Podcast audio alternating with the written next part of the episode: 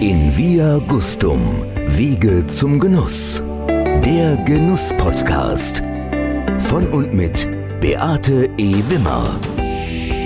Erleben Sie jetzt eine Verkostung der besonderen Art unter in-via-gustum.de slash Genuss-Touren bestellen Sie Ihr Weinpaket mit drei Flaschen Premiumwein und Köstlichkeiten von Manufakturen sowie Rezepte von Köchen. Wir senden Ihnen Ihr Paket und am Abend der Verkostung werden die Protagonisten selbst auch virtuell anwesend sein und den Umgang mit ihren Produkten erklären. Das Thema Essen und Trinken, Wein und Speisen wird den Abend begleiten. Lassen Sie sich von Beate E. Wimmer außergewöhnliche Kreationen vorstellen und entdecken Sie Neues. Alle Infos unter in-via-gustum.de slash Genuss-Touren. Ihr Lieben da draußen, mein Gast ist männlich. Er betreibt einen Gastro-Bewertungsblog, einen Bewertungsguide. Mir fällt er immer wieder auf durch die Transparenz und die Aktualität, mit der er arbeitet. Dadurch zeichnet sich auch für mich sein Tun und Handeln aus. Möglicherweise ist er Gastrokritiker. Er ist ein smarter Typ. Er kennt sich sehr gut aus in der Szene des guten Geschmacks. Und auf mich vermittelt er den Eindruck, dass er mit Leidenschaft für die Gastroszene da ist. Ich begrüße ganz herzlich Hannes Buchner vom Restaurant Ranglisten. Hallo, Herr Buchner. Hallo, Frau Bimmer. Wir telefonieren und wir sehen uns tatsächlich zum ersten Mal. Wir haben uns live noch nie erlebt.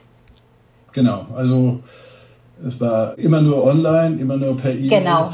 Genau, ähm, ja. Vielleicht mal irgendwo unwissend in einem Restaurant gemeinsam gegessen, aber. Möglicherweise. Und wir kennen uns aber schon, glaube ich, drei oder vier Jahre bin ich bei Restaurant Ranglisten und auch gerne.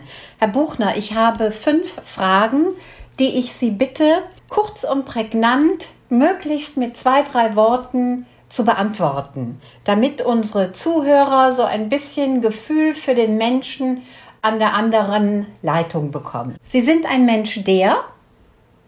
Der ungeduldig ist mit der Arbeit, die täglich auf mich zukommt und immer wieder versuche, die doch so gut wie möglich umzusetzen.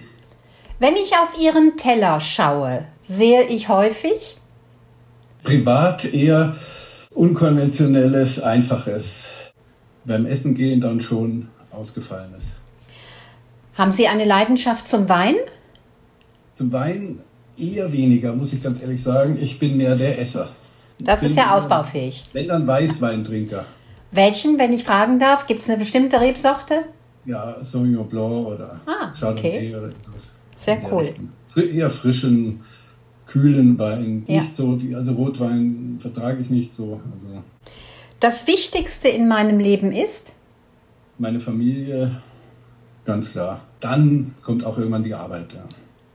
Ein Wunsch, den Sie noch haben? Ich erfülle mir meine Wünsche. Einer unserer nächsten Wünsche ist dann nächstes Jahr hoffentlich wieder schöner und befreiter, entspannter Urlaub machen zu können.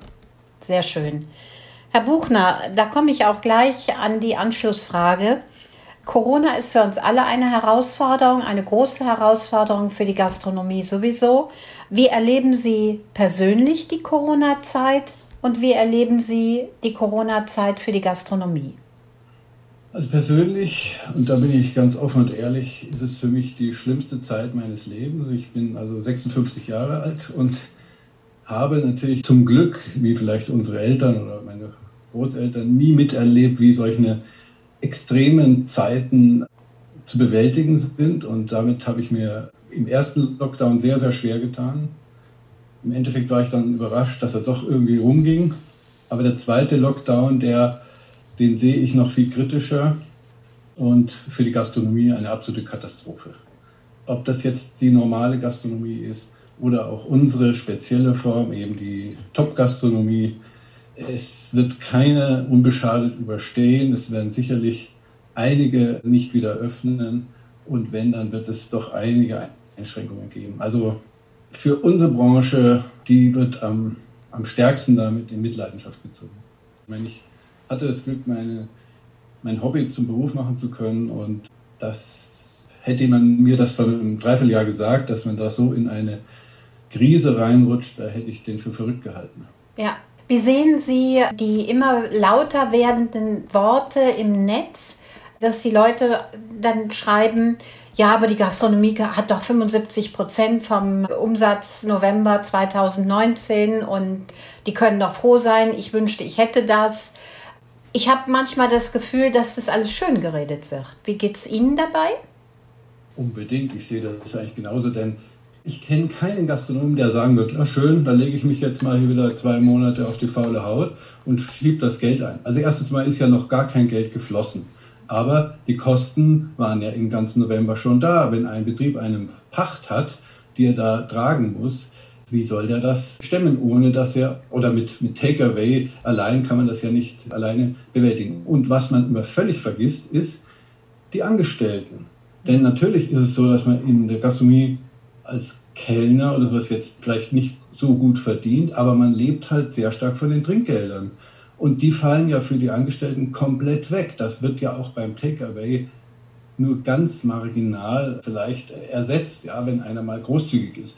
Also das sind viele Punkte, die einfach der Laie und der, der in der Branche jetzt eigentlich nichts zu tun hat, eigentlich nicht sieht. Und man muss einfach hier meines Erachtens mehr über den Tellerrand gucken. Allein nur die 75 Prozent werden sicherlich nicht ausreichen, dass ein Betrieb überlebt. Und erstens mal, wie gesagt, muss das Geld auch irgendwann mal fließen und es muss relativ unbürokratisch fließen. Also es sind viele Punkte noch völlig ungeklärt und die Politiker stellen sich halt ganz gern dahin und sagen, ja, wir lassen keinen fallen und so. Aber ich muss schauen, dass ich mich nicht um Kopf und Kragen rede hier, aber mhm. es ist für die Branche einfach eine Katastrophe.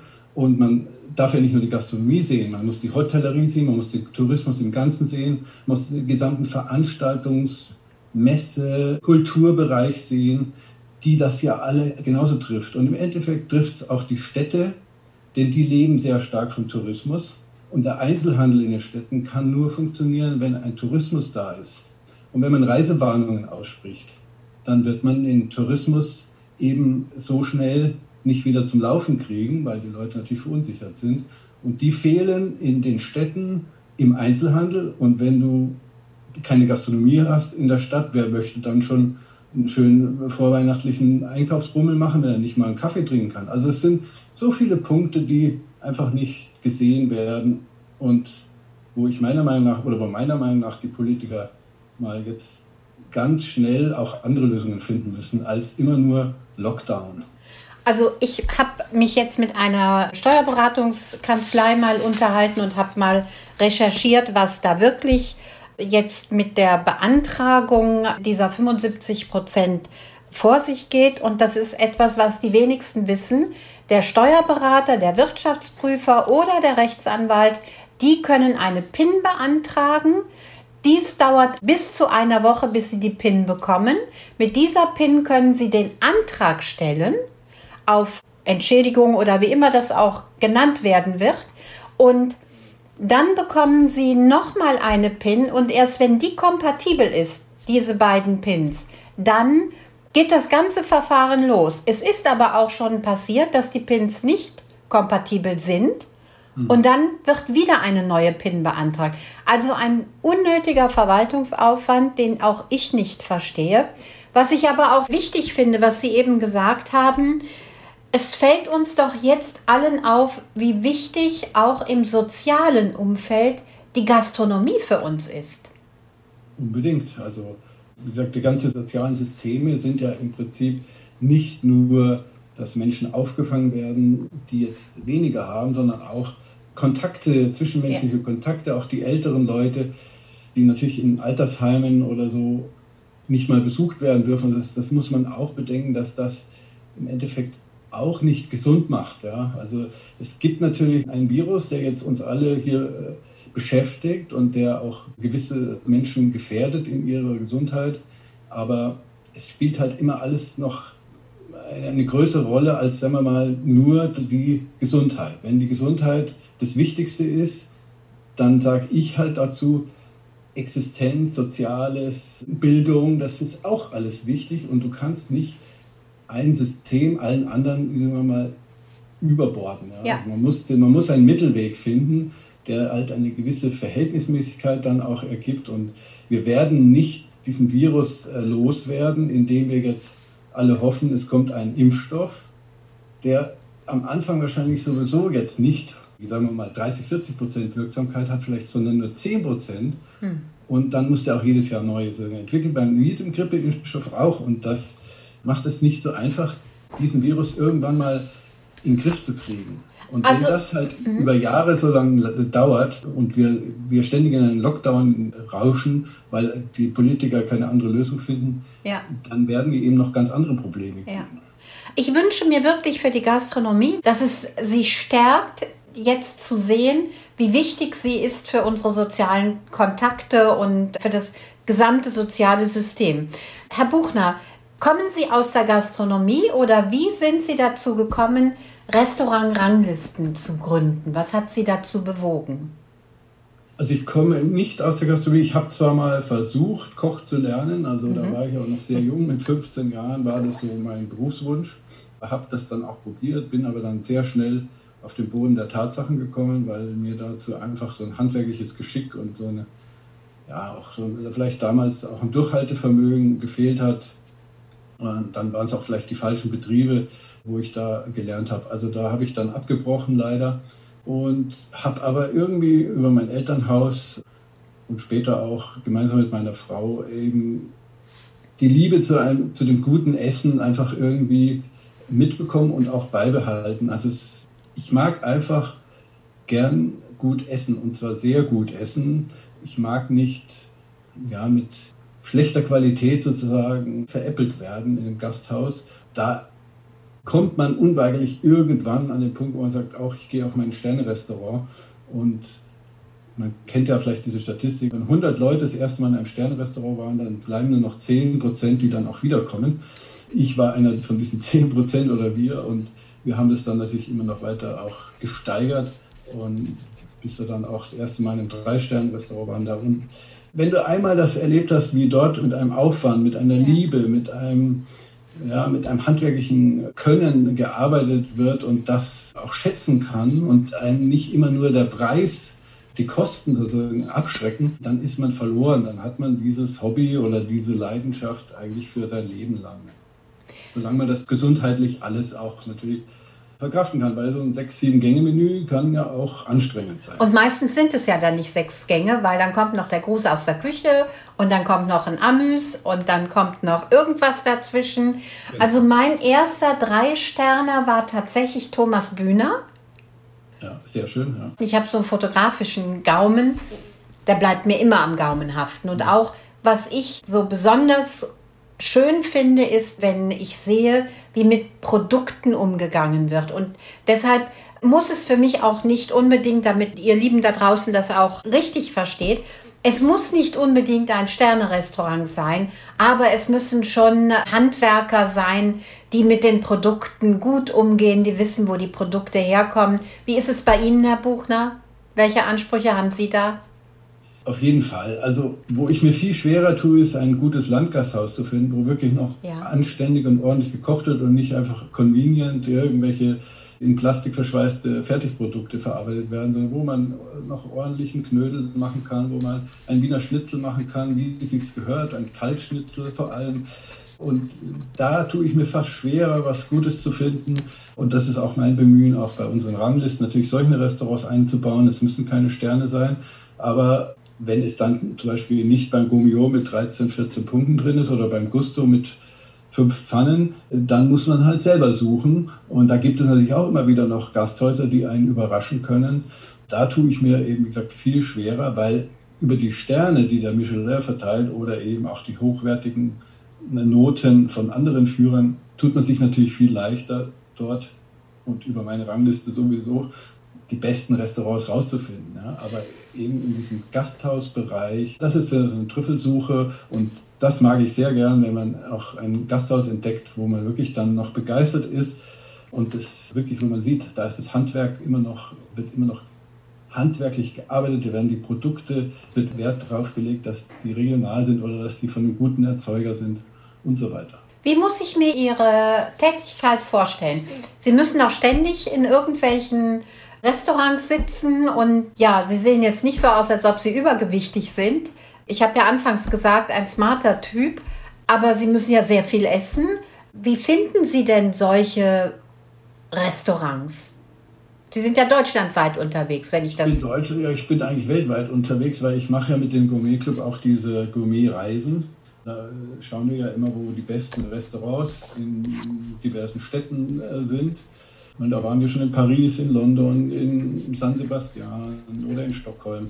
Und das ist aber, wie gesagt, relativ einfach, weil da gehe ich halt nach meinen Ranglisten und schaue, wo sind meistens dann Drei-Sterne-Restaurants, die halt auch wirklich für den Club und für die Mitglieder interessant sind. Ich selber muss zum Glück nicht jeden Tag essen gehen. Ich bin kein Kritiker in, in der Form, dass ich sage, ich gehe wie ein Michelin-Tester jetzt zweimal am Tag essen und mache, schreibe meine Berichte und vergebe dann eine Bewertung. Das muss ich zum Glück nicht. Ich analysiere mehr das, was eben die Kritiker machen. Ich selber gehe natürlich viel essen, aber zum Glück ähnlich täglich und deswegen vielleicht auch die schlanke Linie. Aber ich treibe auch Sport und ja. mir ist es schon wichtig, dass man fit bleibt. Vielleicht auch ein bisschen genetische Veranlagung, dass ich da äh, kein Problem mit, mit der Linie habe. Wie Churchill schon sagte, nur in einem gesunden Körper ruht auch ein gesunder Geist. Aber wer sich mit diesem Spruch mal auseinandergesetzt hat, weiß, dass er es ja ganz anders meinte. Er hat nämlich ganz im Gegenteil so richtig drauf losgelebt und empfand Sport das für ihn als gesund. Ja, genau. Sport war, glaube ich, gar nicht sein, sein Thema. Also das unterscheidet die Restaurantranglisten dann auch wirklich von den anderen Guides, dass sie nicht hingehen und bewerten, sondern sie schauen sich in der Szene um, schauen die Bewertungen, nehmen, fassen die zusammen.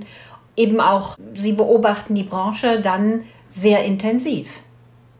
Genau, also wie gesagt, ich bewerte schon oder sagen wir mal so, in dem Club wird dann auch Bewertung gemacht. Dafür haben wir das Forum. Und es gibt auch bei uns so eine Empfehlungsliste, wo wir sagen, Empfehlung der Redaktion, aber da ist einfach keine Einstufung von, sondern das ist einfach, das kann ein Restaurant sein, was allerhöchste Bewertung hat, aber auch eins bei mir hier um die Ecke, wo ich gerne hingehe, ein normales Gasthaus oder so, was einfach diese Empfehlung bekommt. Oder von Leuten, die ich kenne aus dem Gourmet Club, wenn die mir sagen, hier, das ist wirklich ein tolles Gasthaus oder ein tolles Restaurant, und die kenne ich persönlich, dann, mit dem ich mich verlassen kann auf seine Empfehlung, dann bekommt dieses Restaurant halt sozusagen noch eine Sonderauszeichnung, aber ohne Wertung. Ja? Das ist einfach mhm. Empfehlung der Redaktion und insofern bin ich dann auch natürlich ein Stück weit ein Kritiker, aber ich würde mich nie hinstellen und, und einem Koch erklären, was er besser machen ja. kann oder besser machen soll. Ich sehe mich eher als Genießer und eher als Unterstützer dieses Berufes und dieser wahnsinnig professionell arbeitenden Menschen, die, die sich diesem guten Essen verschrieben haben und überhaupt dem Genuss verschrieben haben. Und die möchte ich fördern, unterstützen, wie, wie es geht mit meiner Arbeit und sie nicht kritisieren, ja, sondern ja. es gibt bei mir auch nur Empfehlungen von Sachen, die ich gut finde. Es wird bei mir niemals irgendwie eine, eine Schrift, ein Text oder irgendeine Bewertung geben, wo ich sage, das schmeckt nicht oder das, mhm ein ganz schlechtes Restaurant, das gibt es bei uns nicht. Das überlasse ich dann lieber den anderen, weil dazu fehlt mir dann einfach mein, das professionelle Know-how. Ja. Da, da müsste ich dann mich auseinandersetzen mit einem Koch und Profi, der jeden Tag kocht und sagt, ja, der hat ja keine Ahnung, wie die Garzeiten sind oder solche Dinge. Also so halte ich das auch beim Wein. Wenn ich Weine bewerte und beurteile, dann, ich würde nie einen Verriss machen. Nie. Auch da steckt Leidenschaft und ein gewisses Können dahinter. Und ja, das ist ja auch immer eine subjektive Sache. Ja. Also ich, ich möchte sogar behaupten, dass selbst Michelin oder andere Tester immer ein Stück weit auch Mensch sind und subjektiv entscheiden. Ist so, ist so. Es gibt keine, bei, gerade beim Essen gibt es keine rein objektive Herangehensweise meines Erachtens. Es gibt Leute, die mögen einfach keine Taube und es gibt Leute, die lieben Taube und das ist eigentlich für den einen völlig unverständlich und für den anderen ja unverständlich, dass er das nicht mag. Also das Deswegen, da muss man eben auch immer ein bisschen überlegen, es gibt Geschmäcker und Entscheidungen, die einer ganz persönlich trifft und natürlich ja. auch Verträglichkeiten. Herr Buchner, wenn ich in Ihren Club rein möchte, was muss ich da tun? Eigentlich nur sich registrieren über unser Registrierungsformular und mindestens 75 Euro im Jahr investieren, weil Ich habe anfangs auch überlegt, ob man so einen Club nicht kostenlos macht, aber es ist ein gewisser Mehrwert, den man ja da auch erhält. Und es ist halt doch immer so, wenn man etwas kostenlos anbietet, dann es, hat es halt in der Regel oft auch keinen Wert. Und mir war wichtig, dass hier schon auch eine, ein Mehrwert erkannt wird und über die Kosten natürlich dann auch finanziell zu sehen ist. Und es trennt natürlich auch ein bisschen die Spreu vom Weizen, weil ja. ich natürlich jetzt hier keine 3.000, 4.000 Mitglieder habe, sondern wir haben halt 350 Mitglieder. Das sind halt wirklich auch die Leute, die an diesem Thema sich wirklich abarbeiten. Das leben das Thema und für die ist das ein Hobby, wie für andere meinetwegen der Golfclub oder ja. was auch immer. Ja. ja, und der ist von überall abrufbar. Sie können überall ins Netz gehen und gucken, ich bin jetzt in der Stadt Köln und was empfiehlt mir dann Restaurant-Ranglisten? Was steht da aufgelistet? Ja. Also ich habe. Aber das kann äh, ja sowieso jeder. Also das ist ja auch frei im Netz verfügbar, ohne dass man Mitglied werden muss. Nur es gibt halt zusätzliche Features, mhm. Funktionen mhm. und natürlich, was halt für viele ganz wichtig ist, die werbefreie Plattform. Das heißt, man wird einem nicht mit irgendwelche Werbebanner zugeballert, wenn man das Portal nutzen möchte, wenn man eben eingeloggt ist.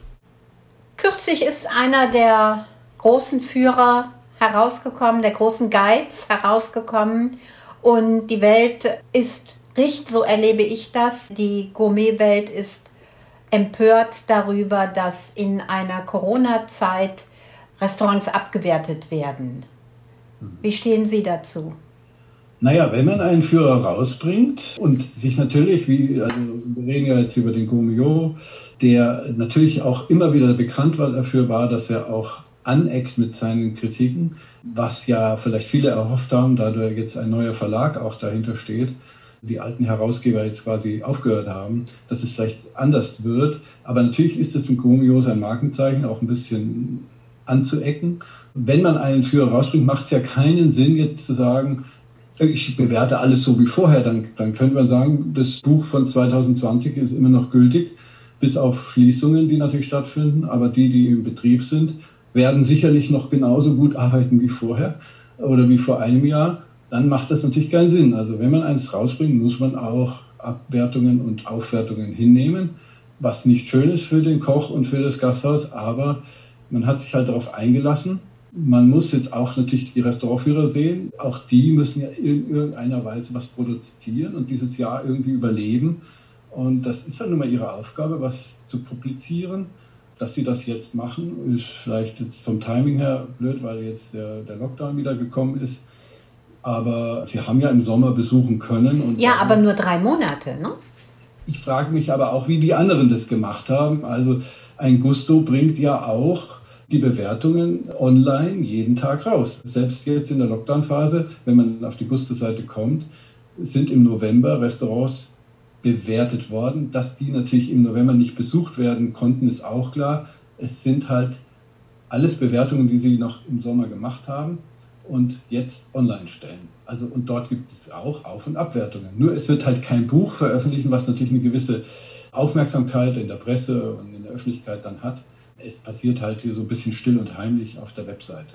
Ich gehe mal davon aus und habe das ja auch so erlebt, dass die Gastronomie eine Ausnahmesituation hatte. Sie musste auf, also sie hat sich extremst mit den Hygienemaßnahmen beschäftigt. Sie haben, viele haben über das Maß, über das geforderte Maß hinaus noch die Hygienemaßnahmen verschärft. Sie hatten selber eine komplett neue Situation, in dem sie weniger Plätze hatten, in dem sie der Ablauf, wir wissen alle, wie wenn wir ein Unternehmen führen, wenn dann plötzlich der Ablauf komplett anders ist, als ich ihn über Jahre gewohnt war. Ist es dann da wirklich fair in dieser Zeit zu sagen, ich bewerte den nach den alten Kriterien? Also ich nehme schon an, dass man die Kriterien auch angepasst hat da ich jetzt nicht der Kritiker bin, der das zum Glück nicht vor Ort sein musste, weiß ich natürlich nicht, wie die das jetzt gehandhabt haben. Aber ich persönlich habe festgestellt, dass die richtig Gas gegeben haben. Alle Restaurants, die ich besucht habe genau. in der Zeit. Na, gleich nach dem Lockdown war ich, ging es in Berlin schon los, war ich sofort in Berlin. Es, es hat mich nicht mehr gehalten. Ich konnte das nicht lange aushalten ohne Restaurants. Da fand ich, jeder Abend war ein Hochgenuss. Und entweder weil ich so ausgehungert war, in Anführungszeichen, oder weil die einfach auch mal diese Auszeit hatten und sagte, so, jetzt was machen wir jetzt, was überlegen wir uns, wie gehen wir damit um? Und es war, ich kann gar kein Restaurant, gut, wie gesagt, ich habe nicht so viel besucht wie ein Tester jetzt, aber habe schon einige besucht und bei keinem festgestellt, dass sie jetzt schlechter geworden sind. Also es war deutlich besser sogar meines Erachtens.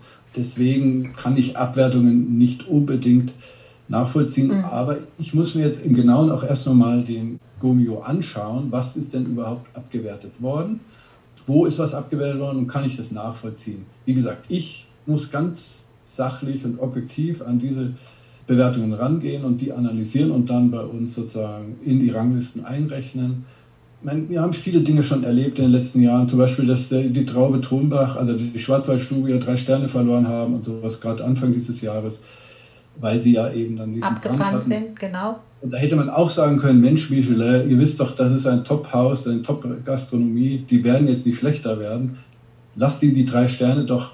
Hat auch keiner verstanden. Ich bin mir sicher, im März, wenn der neue Michelin rauskommt, haben sie wieder ihre drei Sterne. Mhm. Es ist ja dann auch nur eine temporäre Geschichte, die man auch ein Jahr lang, ein gesunder Betrieb kann sowas ein Jahr lang auch mal wegstecken, wenn die Bewertung mal etwas schlechter ist. Ich persönlich lebe ja auch davon, oder, die Restaurantranglisten leben ja davon, dass natürlich Änderungen da sind. Wenn immer alle Bewegung reinkommt. Dann, dann hätten wir ja keine Spannung da jedes Jahr. Ne? Also ja. insofern muss man das einfach mal hinnehmen, auch als Gastronom. Naja, ist aber schon schwer zu verstehen, wenn, also ich gehe jetzt mal an die Mosel, Heinz Becker hat ja einen großen Aufruf gemacht über, über Social Media.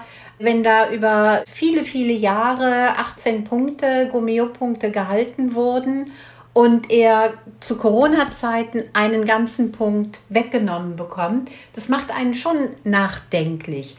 Es gibt noch einen weiteren an der Mosel, den hat es auch genauso getroffen. Seit zehn Jahren führt er 18 Punkte und jetzt hat er 17 Punkte zu Corona-Zeiten. Ich finde es etwas unglücklich. Ja, aber das ist Gomio typisch. Also ich meine, ich werte das jetzt schon seit über 15 Jahren jedes Jahr aus. Und da ist, das ist, den ist sozusagen die, die Art und Weise, wie der Gomio damit umgeht. Ein Jahr aufwerten, ein Jahr abwerten. Mm. Es sind nur sehr wenige Restaurants, die davon verschont bleiben. Und wenn es jetzt mal einen 18er trifft, das kommt jedes Jahr vor. Ich glaube nicht, dass das jetzt nur wegen Corona so ist. Es trifft halt jetzt die Gastronomen doch vielleicht noch härter. Ja. Ähm, weil das ja auch eine Motivation. Also wenn ich mit den Gastronomen rede, die sagen ja alle, für uns sind nicht die Auszeichnungen wichtig, weil wir es nach draußen geben wollen, sondern nach intern ist es für uns wichtig, weil es eine Motivation einfach auch ist. Und ich glaube, dieser, dieser Verpflichtung müssten auch die Guides nachkommen und sehen, was macht das mit der Mannschaft, mit dem Team. Das ist eine Botschaft, die vielleicht noch mal zu überdenken ist. Aber ja, sozusagen ist das Kind ja da jetzt schon im Brunnen gefahren. Genau. Der Bub ist auch raus, man kann jetzt da eh nichts mehr ändern. Nein. Man kann nur hoffen, dass auch natürlich der Goriot durch die Umstellung jetzt, neuer Verlag, neuer Chefredakteur, auch natürlich sich jetzt erstmal ein bisschen reinfinden muss. Mhm. Und das ist alles nächstes Jahr hoffentlich, das ist eben meine große Hoffnung, dass wir dann keine Lockdowns mehr haben, dass wir ja. wieder in der Gastronomie, in den Tourismus, in allen Bereichen, die jetzt in der Kultur wieder normal, also in Anführungszeichen werden, das wird nicht alles normal werden. So es wird anders sein. Einigermaßen normal wieder arbeiten kann. Ja. Und ich, das wollte ich auch noch sagen, die Gastronomie hat ja viel getan dafür, dass die Hygienemaßnahmen ja. eingehalten werden ist jetzt der Hund. Das ist nicht mein Maximus, das ist ihr Hund. Der begrüßt nämlich sein, sein Frauchen. So muss das sein. Mach mal die Tür auf, dann kann sie vielleicht. Sehr, sehr gerne, ja. Ja, ihr Lieben da draußen, daran sieht man, dass alles live ist, alles ist gut und hier wird nichts gefaked. Es wird auch nichts geschnitten, das bleibt drin. Der Hund ist jetzt wichtiger Part unseres Podcasts. Ja, Sie wollten noch dazu sagen wo war ich jetzt hängen geblieben? Also ja, viele Gastronomen haben ja auch investiert, zum Beispiel in Hygienemaßnahmen. Ja. Ich habe zum Teil wunderbare Konzepte gesehen, wo man Trennwände aufgestellt hat, dass eben die Gäste auch sich nicht sozusagen in Berührung kommen, also die, die einzelnen Tische nicht gegenseitig in Berührung kommen, soweit das alles möglich ist. Und ich glaube, dass die Gastronomie dort völlig zu Unrecht auch in eine Schublade gesteckt wird, dass wir irgendwie, dass hier die großen Spreader wären. Es gibt ja auch Statistiken, dass die Gastronomie eigentlich ganz klar das nicht ist. Aber gut, Fakt ist, die haben investiert und die sehen natürlich jetzt mit einem wiederholten Lockdown natürlich schon ihre Investitionen da völlig für die Katz. Und ich hoffe einfach sehr, sehr, dass wir nächstes Jahr da einigermaßen wieder, und dass vor allem die Branche und eben alle Branchen, die jetzt beeinträchtigt sind, nächstes Jahr wieder normal, wie gesagt, in Anführungsstrichen, arbeiten können. Und dann werden sich die Gemüter auch wieder beruhigen, was halt solche Sachen wie Abwertungen oder so oder Aufwertungen ja. angeht. Also ich bin ja auch sehr viel unterwegs in der Gastronomie, auch während des Lockdowns und führe dort Gespräche. Und es gibt ja wunderbare Beispiele, wie Sascha Stemberg zum Beispiel in Fellbad, was der sich alles einfallen lässt, was er macht, was er tut und mit einer Mannschaft, die hoch motiviert ist. Ich habe da, ich war da und habe mir auch ein Takeaway geholt. Es ging da zu wie im Taubenschlag und eine, eine extremst hohe Motivation. Da würde ich mir natürlich wünschen, dass die meisten das haben. Es ist aber schwer. Da muss man ein Typ für sein, da muss man diese Leidenschaft wirklich auch mitbringen. Die Menschen, also der Sascha ist da wirklich der Motivator für mich, für die Gastroszene. Die Gastroszene wird sich verändern. Wie wird sie sich verändern? Was glauben Sie? Wie schätzen Sie das ein? Also ich glaube, dass die Top-Gastronomie mit diesen Neuerungen, mit diesen Hygienemaßnahmen so kaum Probleme hat, weil es war natürlich schon immer so, dass dort die Abstände zwischen den Tischen schon immer großzügiger waren. Das ist ja auch ein Stück der Preis, den man dafür zahlt, dass wir dort keine Masse haben. Ja. Ein Drei-Sterne-Restaurant wird nie mehr als vielleicht 20, 30 Plätze haben. Und wenn man dann genug, groß genug Räume hat, dann kann man die auch so setzen dass da keiner dem anderen Gast irgendwie zu nahe kommt. Also ich glaube, dass die Gastronomie, und das habe ich im Sommer auch so festgestellt, kein großes Problem haben, das sich umzustellen. Die Gastronomie, die auf Masse macht, die auf Gemütlichkeit macht, die auf Bierseligkeit macht, Bars und Kneipen, Nachtlokale, die haben natürlich auf Dauer jetzt noch ein, ein größeres Problem, weil wie will man einem Bierzelt oder in eine Bierkneipe wo man eng an eng Tisch, Brüderlichkeit, Trinkfreude irgendwie zusammen als Geselligkeit verkauft. Ne? Wie will man das lösen? Das geht natürlich nicht in Zeiten von Corona. Solange es da keinen Impfstoff gibt und die Leute auch verunsichert sind, werden sie auch solche Kneipen nicht so stark besuchen. Natürlich gibt es immer noch genug, die sich nicht abschrecken lassen. Und ich finde das auch gut so. Jeder, der sagt, ich ich brauche meine sozialen Kontakte, ich gehe dorthin, ich unterstütze auch die Gastronomie, sind jetzt, sagen wir mal, sind jetzt wichtig, ja, damit die Gastronomie auch überlebt. Also hier, glaube ich, sind die größeren Veränderungen zu erwarten. Da müssen Konzepte entwickelt werden. Also ich halte viel von Schnelltests, so man sagt, man weiß halt dann beim ja. Eintritt eines, zum Beispiel, also gutes Beispiel, ich bin ja aus Bayern, die Wiesen ist abgesagt, das ist eine Katastrophe für die Münchner Wirte und überhaupt für für eine Metropole München, die natürlich stark da auf den Tourismus angewiesen ist. München steht noch gut da, aber wenn das mal jetzt zwei, drei Jahre lang ausfällt, dann wird man sehen, was das für Verluste sind.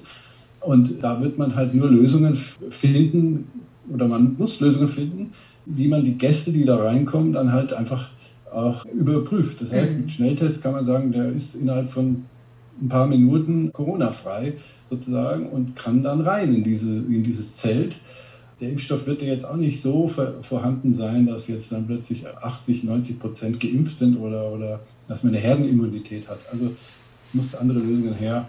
Aber für solche Art der Gastronomie wird es schon nicht so leicht werden nächstes Jahr. Kommen Veränderungen, ja. Die Frau von Tim Rauer hat ja auch kürzlich gefordert, dass man Gastronomie auch zertifizieren sollte nach den Hygienemaßnahmen. Was halten Sie davon? Also diese Bestrebungen gibt es ja schon länger, dass man überhaupt so Hygieneampeln oder sowas einführt. Ich sehe da in Deutschland überhaupt kein Problem, weil die ja. Hygieneregeln waren vor Corona schon groß. Also man muss es halt nur vielleicht öfters kontrollieren. Ne? Und ja. das Ordnungsamt hat ja die Aufgabe in den Städten, sowas zu kontrollieren. Und manchmal wundert man sich schon, wie es in manchen Toiletten ausschaut oder sowas wenn man in ein Gasthaus oder irgendwelche Kneipen geht, ja. dass das so durchgeht oder ja. dass das so durchging. Und ich denke, da muss halt investiert werden, auch in den Städten, in den Ordnungsämtern, da ja. muss mehr kontrolliert werden. Es gibt eben Betriebe, die haben jetzt da investiert in Plexiglaswände und was. Und, und dann, dann stört es auch nicht so, wenn neben dir der Tisch eben auch voll ist. Aber es gibt Betriebe, die haben ganz wenig gemacht, das habe ich auch schon festgestellt, und haben aber trotzdem öffnen dürfen im Sommer. Da müssten Kontrollen stattfinden, sagen, die ja. dürfen öffnen, die nicht. Und da wäre so eine Hygieneampel natürlich genial oder halt irgendein anderes System. Und da unterstütze ich natürlich voll und ganz so solche ja. Ideen. Prima. Herr Buchner, es war ein sehr interessantes Gespräch. Toll, Ihr ganzes Engagement da auf, auf Restaurantranglisten. Ich kann das selber nur empfehlen, weil ich schon seit Jahren bei Ihnen bin.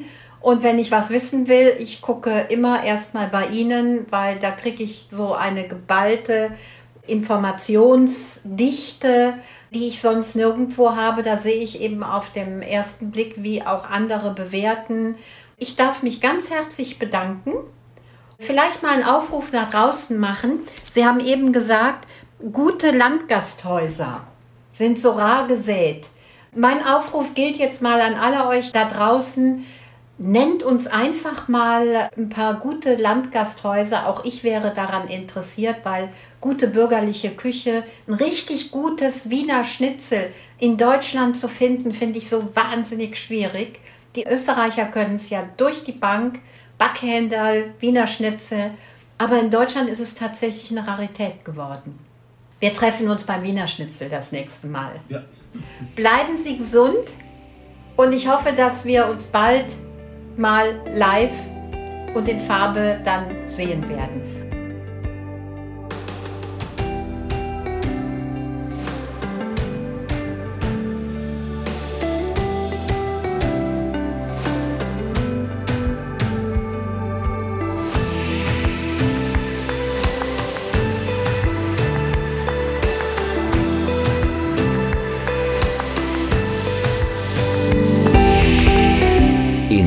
Via Gustum, Wege zum Genuss. Der Genuss-Podcast. Von und mit Beate E. Wimmer.